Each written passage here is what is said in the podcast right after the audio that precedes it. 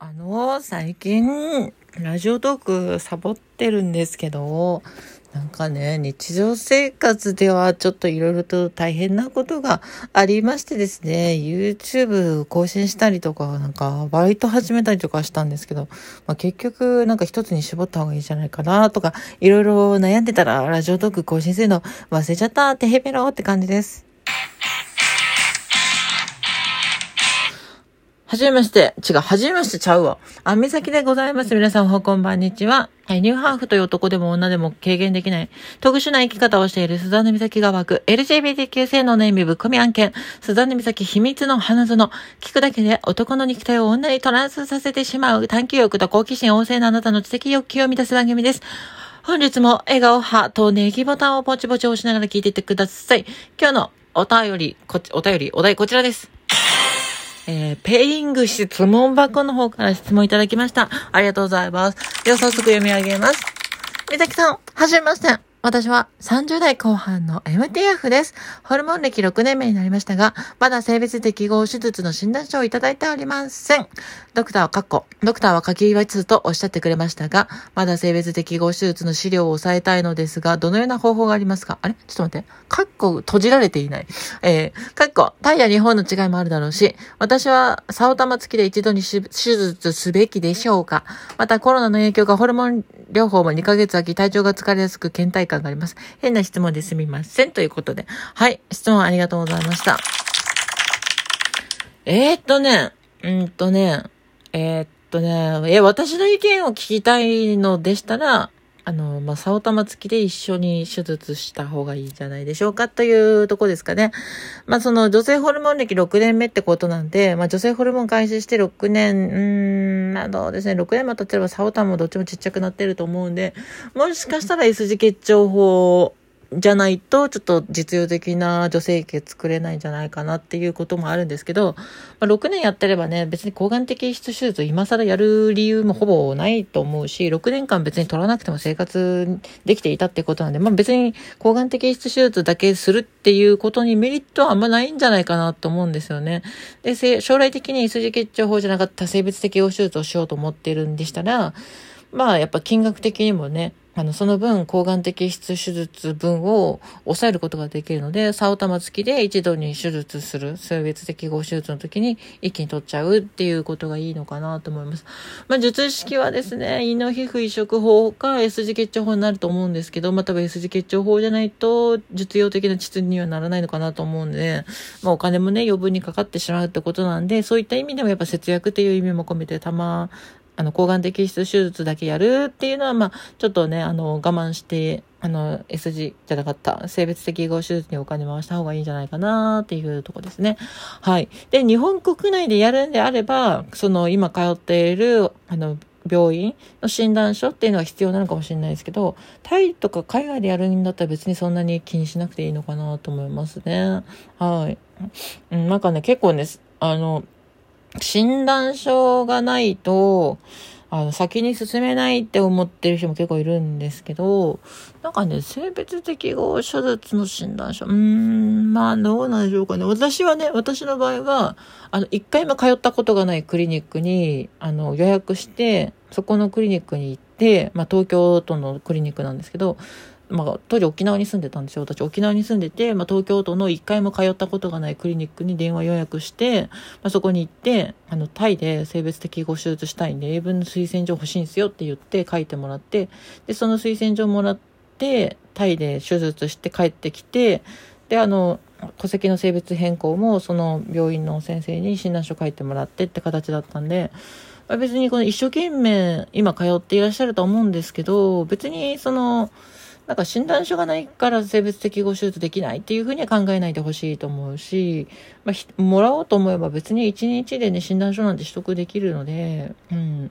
もうだから、うん。だからまあ、その今通ってる病院の診断書じゃなきゃダメってことじゃないし、今この診断書もらえないからできないって自分自身をこう、可能性を狭めるってことはしてほしくないなって私は思ってます。はい。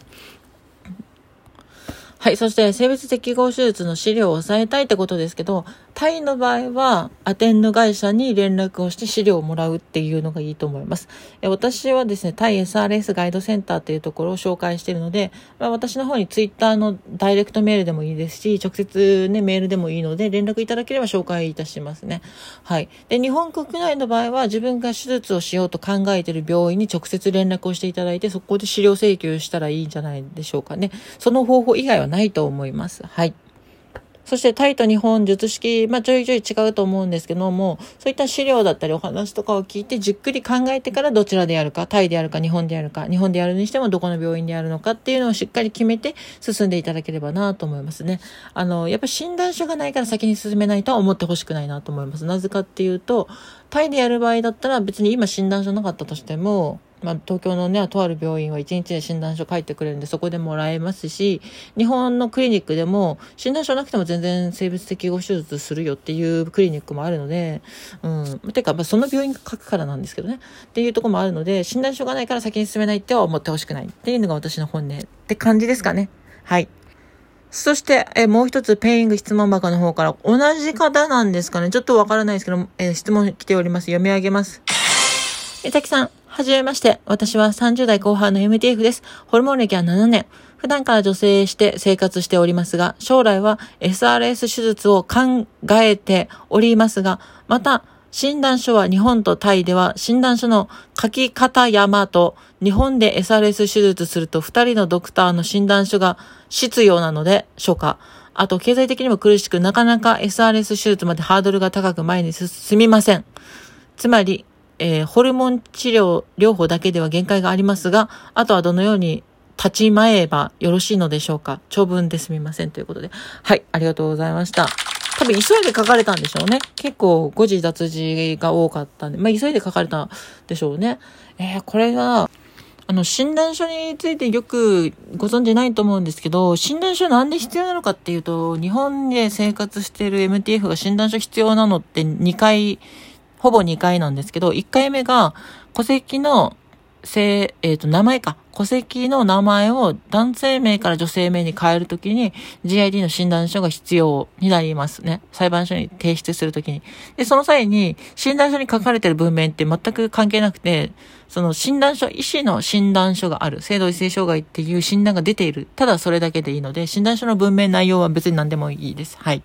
で、もう一つが戸籍の性別を男性から女性に変更する場合に診断書が必要なんですけども、この時にはちょっとフォーマットが厚生労働省の方からあの、出ているフォーマットがあって、このフォーマットに従った診断書の書かれ方してないと、ちょっとなかなか、その審査が降りなかったりするんですけど、まあ、それは私の YouTube 動画の方でも紹介してますので、ぜひ見てください。えー、そして、この診断書の方で、えっ、ー、と、一人のお医者さんともう一人のお医者さんからのサインですね。診断書自体は一通でいいんですけど、お医者さん2名のサインが必要なんですね。はい。で、この診断書があれば、戸籍の性別変更ができるということですね。で、この条件としては、あの、性別適合手術をすでに終えているっていうことが必要になりますので、えーえー、性別変更、性別適合手術をする際に診断書っていうのは、まあ別にぶっちゃけどう必要ないっていうか、まあ重要じゃないっていうところですね。日本国内の病院、例えば岡山大学病院とかだと、その、診断書が必要だったりするんですけど、日本国内クリニックによっては別に診断書必要なくて、あの本人の同意があれば手術できるっていう病院もあるので、まあ、ナグモクリニックとかだったら南雲クリニック独自の診断書が必要なので、とりあえず通ってくださいとは言われると思うんですけど、はい、そんな形ですかね。で、日本国内で SRS 手術、性別適合手術するときに、二人のドクターの診断書が必要なのは、おそらく、あの、大学病院ですね。岡山大学、岡山大学病院とか、札幌医科大学とか、まあ、そういった大学病院、もしくは、ナグモクリニックの場合は、まあ、その、ナグモクリニックに一回通ってそこで診断書もらってくださいって形なんで、仮に他の大学とかで診断書もらったとしても、いや、これあるかもしれないけど、とりあえずうちに通ってくださいって言われると思うんで、うん、って感じですかね。はい。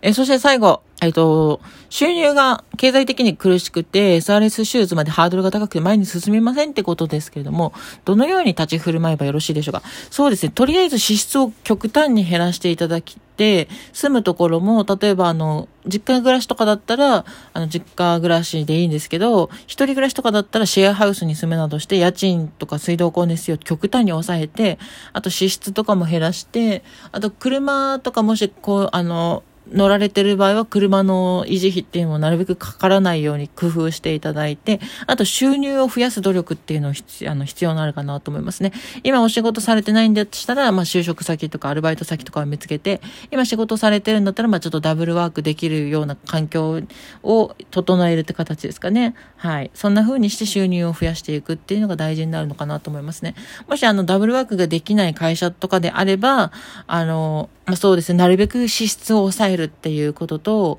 まあその自分自身でどうしてもお金、あの、使っちゃうっていう場合は、あの、何ですか？えっと、銀行の定期預金か、とかを利用して、もうとにかく強制的にお金を貯めるっていう方法を使っていけばいいのかなと思います。で、あの、もし会社員の人でしたら、あの、借金ができると思いますので、医療ローンとかね、普通のローンもできると思いますので、そういったお金を、借金を借りるっていうことを利用して、手術代を捻出するっていう方法がありますので、検討してみてはいかがでしょうかというとこですね。はい、この番組でこのように皆様のお便り質問にお答えしております。たまに自分の話もします。というわけで、あの、お便りをお気軽に送っていただければ、差し入れとかも喜びますので、よろしくお願いいたします。